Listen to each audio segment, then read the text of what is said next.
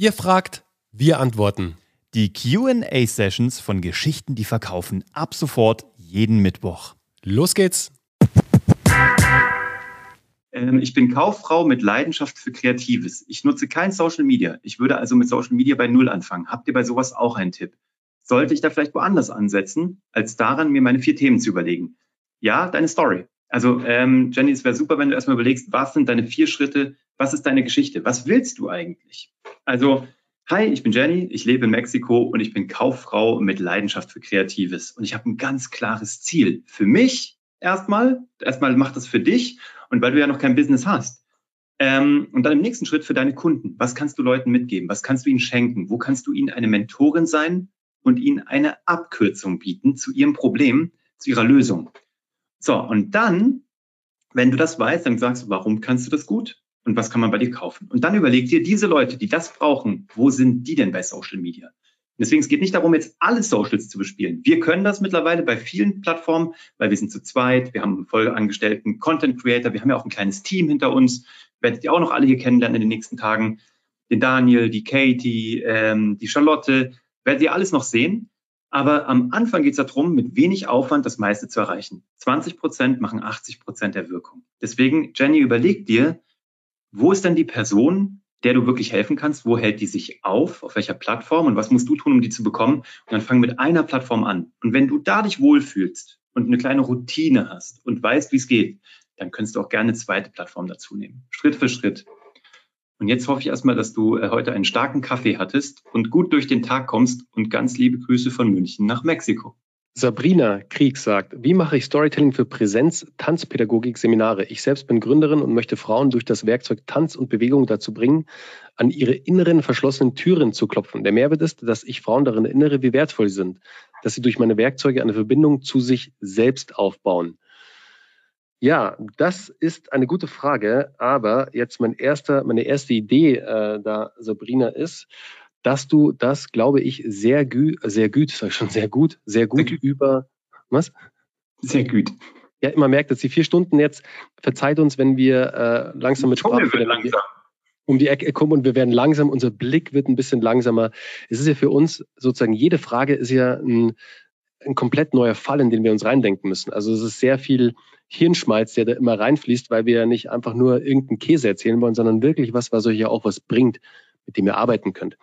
Aber jetzt hier als Idee, Sabrina, wie du das vermitteln könntest, wäre eben, du musst ein Format für dich finden, wie du eine ganz enge Verbindung mit diesen Personen, mit deiner Zielgruppe aufbauen kannst. Und natürlich, wenn du jetzt Präsenz-Tanzpädagogik-Seminare anbietest, könntest du aber über ein Medium, wie zum Beispiel über ein Audiomedium gehen und eben von den Vorteilen dieser äh, Pädagogik sprechen. Über einen Podcast zum Beispiel. Nur mal als Beispiel. Podcast wäre da, glaube ich, ganz, ganz cool, weil du natürlich da nochmal eine komplett, komplett andere, komplett andere Sinne angehst. Weil beim Tanzen ist es natürlich sehr physisch und da ist der Mensch in Action oder die, die Frauen sind da in Action. Aber wenn du jemanden über den Podcast, über Audio übers Ohr, direkt ins Gehirn, wenn er in, in einer ruhigen Situation ist, wie beim Autofahren, wie äh, ähm, beim, beim Joggen, also so ein bisschen meditativ auch unterwegs ist, dann kannst du da, weil das willst du ja machen, dass du eine Verbindung zu den Werkzeugen aufbaust, wo du diese Werkzeuge vorstellst, die Werkzeuge der Tanzpädagogik. Man könnte sogar ein, Pod, äh, ein Podcast-Titel sein. Werkzeuge der Tanzpädagogik, keine Ahnung.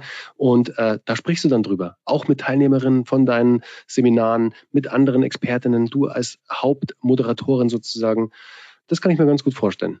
Wir haben einen Nachtrag von der Katie bekommen, die bei uns im Team ist, die Katie Cager, die habt ihr vorhin schon gesehen. Die hat geschrieben, es gibt tolle Ratgebermagazine, eigens für Kitas und Pfleger. Also Lars, wenn das vielleicht für dich interessant ist, das war Lars, ne? Also es gibt Ratgebermagazine, die nur für Kita-Begleitung, für Pfleger etc. geschrieben werden. Danke, Katie. Ähm, da kriegst, kriegst du gute Kontakte und da kannst du vielleicht auch inserieren oder einen Kontakt oder einen Artikel reinbekommen. Dann schreibt die Bettina eine echt gute Frage. Die sagt nämlich, wie schätzt ihr in dieser Zeit ein, in der viele Menschen sparen müssen und Zukunftssorgen haben, den Markt für Kunst und Schönes? Gibt es Bedarf oder ist es ein Luxusthema? Vielen Dank an euch, ihr seid klasse.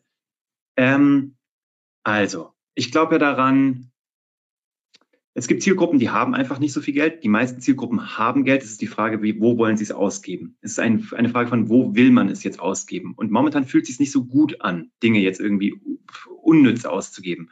Umso mehr werden Menschen sich darauf fokussieren, auf die Sachen, die ihnen was bringen.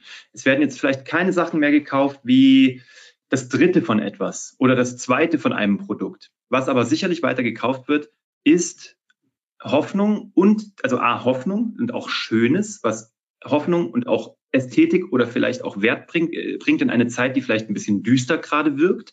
Von daher glaube ich, dass Kunst und Schönes und Premium nicht so viele Sorgen haben werden. Die werden nicht, die, nicht genau so viel verkaufen wie sonst. Aber ich glaube, der Knick wird nicht besonders groß, weil Menschen jetzt einfach Schönheit brauchen und Ablenkung brauchen. Seit drei Jahren ist es einfach ein dunkles Tal gerade, durch das wir schreiten. Und wir brauchen alle mehr gute Geschichten, mehr Schönes im Leben. Das ist das eine. Das andere ist, Menschen werden mehr Geld ausgeben für Dinge, die ihnen Geld verdienen. Und das ist so wichtig. Also nichts, was man, also man sagt ja immer, es gibt so Vermögenswerte und es gibt Ausgaben.